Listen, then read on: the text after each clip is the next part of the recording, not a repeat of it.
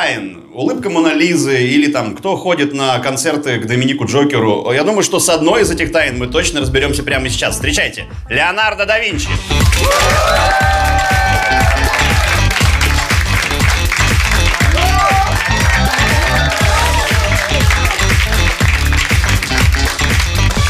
Да, всем привет, я Леонардо. Ну или синий с мечами из черепашек ниндзя, если вам так легче. Я человек эпохи Возрождения. Создал Мону Лизу, придумал парашют и танк. Вроде уважаемый мужик. Но почему-то в начале 2000-х вы носили футболки не со мной, а с другим Леонардо. Ди Каприо. Я оставил огромный след в истории. Много веков назад э, придумал вещи, которыми вы пользуетесь по сей день. А пик моей популярности сейчас – это паблик ВКонтакте Леонардо да Винчи. Леонардо да Винчи. Как будто я придумал разливуху. Хотя в России это изобретение тоже на века. Я родился в эпоху Возрождения. Закончились э, средние века, когда людям было плевать на культуру. И наступил Ренессанс, расцвет культуры, интерес к античности. Все как у вас в 90-е, после темных времен Советского Союза. Только у вас интерес к античности проявился в том, что вы в бане стали заматываться в простыню. Я был одновременно художником, скульптором, ученым, инженером, изобретателем, химиком, филологом, провидцем, одним из лучших певцов своего времени, композитором, создателем музыкальных инструментов, архитектором, модельером, фехтовальщиком и наездником. Это я даже еще не начал выебываться. Добавок к этому я был амбидекстром. Для тех, кто не врубается, я в совершенстве владею и правой, и левой рукой. Вот тут я уже выебываюсь. Как я этого всего добился? Я разработал очень эффективную систему. Спал по 15 минут каждые 4 часа. Хотя эту систему сложно назвать идеальной. Прикиньте, перед сном надеваешь пижаму, чистишь зубы, потом спишь 15 минут, а когда проснулся, снимаешь пижаму, чистишь зубы, залипаешь на приложение, и тут уже опять ложиться надо. Я сделал первый в мире чертеж танка. Вам всего лишь осталось нарисовать рядом с ним штаб, потом танк другого цвета, написать восьмибитную музыку и взять в руки джойстик с надписью «Дэнди». Ну, Дэнди, помните? В него еще играл мой прадед. Кстати, это я придумал ножницы. Слышите? А вот если бы в зале сидели лесби,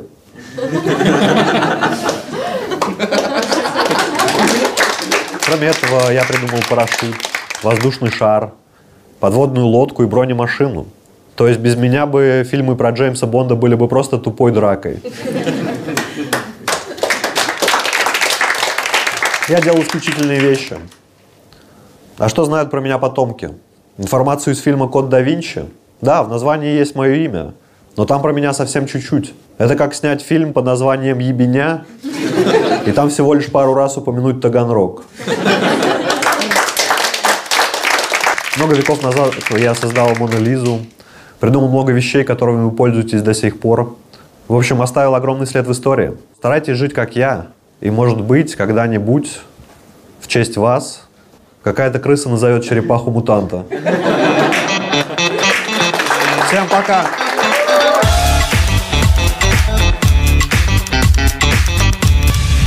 Какая же все-таки удивительная у нас история. Вот смотрите, Екатерина Первая, Екатерина Вторая, Ольга Мудрая. А эту мы почему-то называли по имени-отчеству, как училку прям. Встречайте, на этой сцене Елизавета Петровна!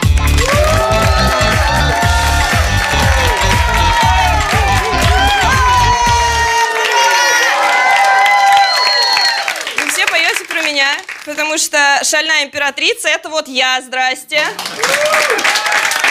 Давайте припев все вместе шарахнем. Гуляй, шальная императрица, и вся страна, которой правишь, берет себя тебе легко любиться. Императрица, когда так страстно бирюзовым взглядом смотрит офицер. Я померла 250 лет назад. Но каждую субботу, примерно в 3 часа ночи, вы все про меня поете.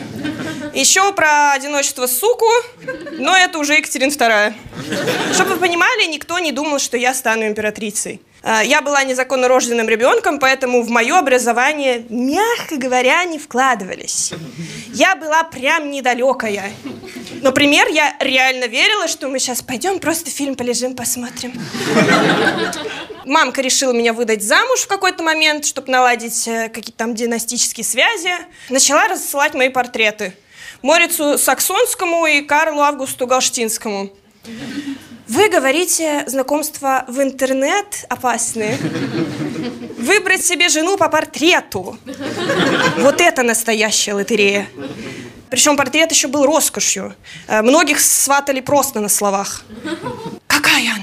Я б вдул. Одному чуваку понравился мой портрет. Он приехал свататься и умер. И я думаю сразу, ну, господи, какая трагедия. Ну, вот реально трагедия. Опять, сука, перерисовывать портрет этот, сидеть 4 часа в позе неподвижной. Тяжело. Мне еще причем пришлось скорбить по мужу, которого я толком не знала. Ко мне подходят, говорят, я так вам соболезную, он был такой хороший человек. И я такая, ну, наверное. Да. Ну, ко- Короче, как я пришла к власти? Жил, был Петр Первый, правил, правил, помер. Потом Екатерина Первая, потом Анна Иоанновна, потом Иван Антонович. У нас вся эта эпоха называлась эпоха дворцовых переворотов. Или, как вы ее называете, эпоха скучных фактов. Короче, на престол посадили Ивана Антоновича. Это знаете кто? Это младенец. Три месяца посадили на престол. Это первый царь в России, который, когда узнал новость о том, что на нас нападают шведы, реально описался и срыгнул. Меня это что-то как-то обидело, ну, чисто вот так вот, по-женски, немножко. И я ебанула переворот. Мне для этого пришлось договориться аж с тремя стами восьмию гвардейцами, чтобы они подняли восстание. Прикиньте, как это было сложно. Тогда не было чатиков в Телеграм. Мне приходилось э, лично приходить каждому и разговаривать. А это люди 18 века. Они зубы чистили всего лишь никогда. Дезодорант у всех был на, э, ну, на всех один. Это был не морской бриз, это была жопа коня. Ну ничего, переворот удался, все нормально, я стала править страной. Вот. Я первая выпустила закон о запрете на сквернословие в общественных местах. Случайно этим законом я разрушила несколько малых бизнесов, потому что без мата сапожники и трубочисты в принципе не могли предложить свои услуги. Там было я... э, Трубы, трубы, пожалуйста. Еще я отменила смертную казнь.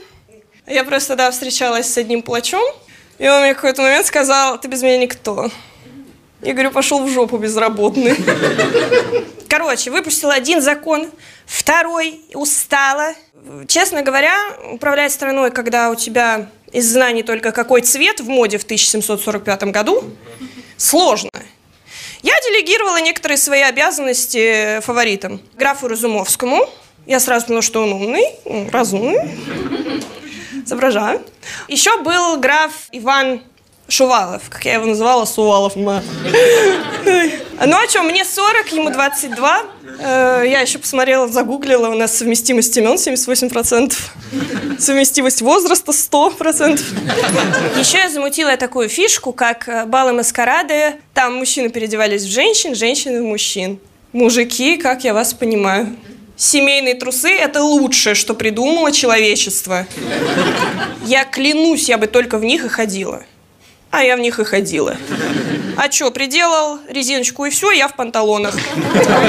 Я первой отправила экспедицию на Камчатку. Прекрасное на самом деле место. Ну, я, я сама не была, у Дудя видела. Вот. Я первой отправила экспедицию на Аляску. Так что Аляска наш! Выкусите русский пломбир, Америкосы. Скажите об этом Байдену, что Аляска наш. Потому что когда мы ее захватили, ему было два года, он может не вспомнить. Но э, не все было так гладко. Я сейчас не про то, что в мои времена не было шугаринга. При мне случилась шведская война. Естественно, потому что я э, не смогла собрать шкаф из Икеи. Короче, шведам капста. Потом была семилетняя война. Мы семь лет воевали с Пруссией. Российские войска дошли даже до Берлина. Тогда появились первые умники, которые клеймили лошадь надписью «Можем повторить». Почему так долго? На самом деле, ну, противники сдались еще после первых двух лет, но мне было пофиг, я не договорила. А знаете, что больше всего обидно? Потому что я вот столько всего наворотила и наделала, а меня запоминают в истории только потому, что у меня было 15 тысяч платьев. Все. Да, я не носила ни разу в жизни ни одно платье дольше одного дня. Ну, вы же сами понимаете, дворцовые перевороты, фавориты, две войны. Я успокаивала нервы шопингом.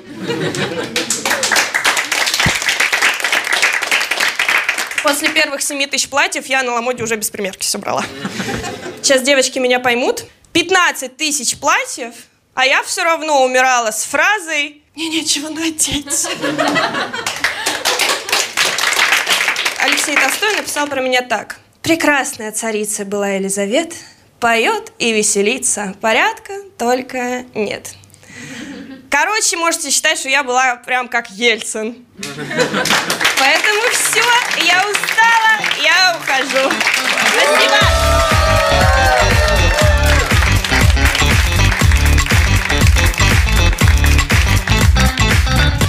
Как говорится, если на сцене есть ружье, оно обязательно выстрелит. Это придумал Чехов, а воплотил в жизнь он. Встречайте, Курт Кобейн. Так,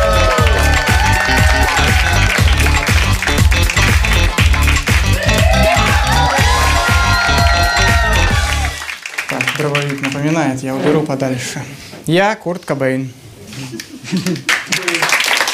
Вы меня, конечно, знаете как убийцу Курта Кобейна. Спасибо, что позвали в ваш клуб выступать. Последний клуб, в котором я был, это клуб 27. Там я, Джимми Хендрикс, Эми Уайнхаус, ну и Эл Джей. Ему 27, мы все надеемся. Ждем, не дождемся. У меня в два года был воображаемый друг, и я проводил с ним так много времени, что как-то родители сказали мне, что его забрали во Вьетнам, и он там погиб. Не переехал, не поступил в университет, погиб во Вьетнаме. Теперь вообще неудивительно, что я начал принимать наркотики, правильно? У меня друг в два года погиб во Вьетнаме, алло. Я начал рано искать себя, даже начал ходить в молодежную христианскую лигу. Как бы вам объяснить? Это баптисты. Как бы это вам объяснить? Это такие монахи, которые поют про Бога, как будто в них вселился дьявол. Ну, мы там клево отвисали, слушали Led Zeppelin, Black Sabbath. Все как на нашествии, только с нормальной музыкой. Плейлисты были зачетные, но вот проповедники так себе. Если бы в России была такая организация, все уроки начинались бы с песен сектора газа. Я ядреный как кабан, я имею свой баян, я на нем панкрок пистоню, не найти во мне изъян. Во имя Отца, Сына и Святого Духа. Аминь. Первая моя работа была это учитель по плаванию. Собственно, поэтому я и застрелился. Я пробовал топиться, просто поплавал в итоге. И уже 18 лет я собрал свою первую группу с названием Fecal Matter. В переводе это означает «каловые массы». И уже через два года собрал группу Нирвана. У кого-то уходит вся жизнь, чтобы достичь Нирваны, а кому-то достаточно два года, чтобы создать Нирвану из какого-то говна. Мои песни в основном это провокация. Например, «Rape me» — это же «Насилуй меня». И это был хит. Сейчас это больше похоже на сингл Дианы Шурыгиной. Все вы наверняка помните нашу известную обложку альбома с ребенком в бассейне. Сейчас этот ребенок вырос и подал на нас в суд. Я считаю, надо было ее еще пару минут под водой подержать. На всякий случай. Он должен гордиться. В мире две известных пипирки. Его и писающего мальчика. Я был женат на панкрокерше Кортни Лав. Она была такая крейзи, что представьте человека, который мог не доесть сырок Бою Александров. Вот примерно такая. Вы спросите, как можно взять в жены девушку, которая переспала с половиной тусовки и принимает наркотики? Все очень просто. Я был точно такой же. У нас были одни интересы, так сказать. Иногда даже одна ложка на двоих. Есть теория, что это она меня убила. Потому что она, в принципе, могла убить человек пять одним косяком, но это уже... Сейчас э, вряд ли есть такие бешеные пары, как мы. Да и в 93-м были только мы и Лолита Сцикала, в принципе. Короче, на самом деле я же был э, героиновым наркоманом, потому что у меня постоянно болел желудок, и я пытался заглушить эту боль как ножпа. Только героин. Я считаю, если бы в то время была передача «Жить здорово» с Еленой Малышевой, я бы вообще не употреблял, правильно?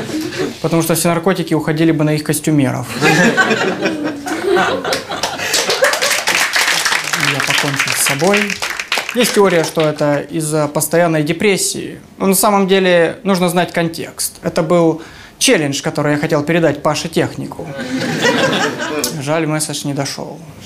Я ушел вовремя. А у Скорпионс до сих пор прощальные туры. Они как дед, которого забыли в туалете на даче. Еще и ABBA воссоединилась. Уходить надо на пике. Когда тебе на сцену кидают женские трусики, а не бабские панталоны. Я могу сказать, что у меня была насыщенная и классная жизнь. Уж лучше так, чем в 55 ходить по разным шоу в надежде, что когда-нибудь позовут на ЧБД. Всем спасибо.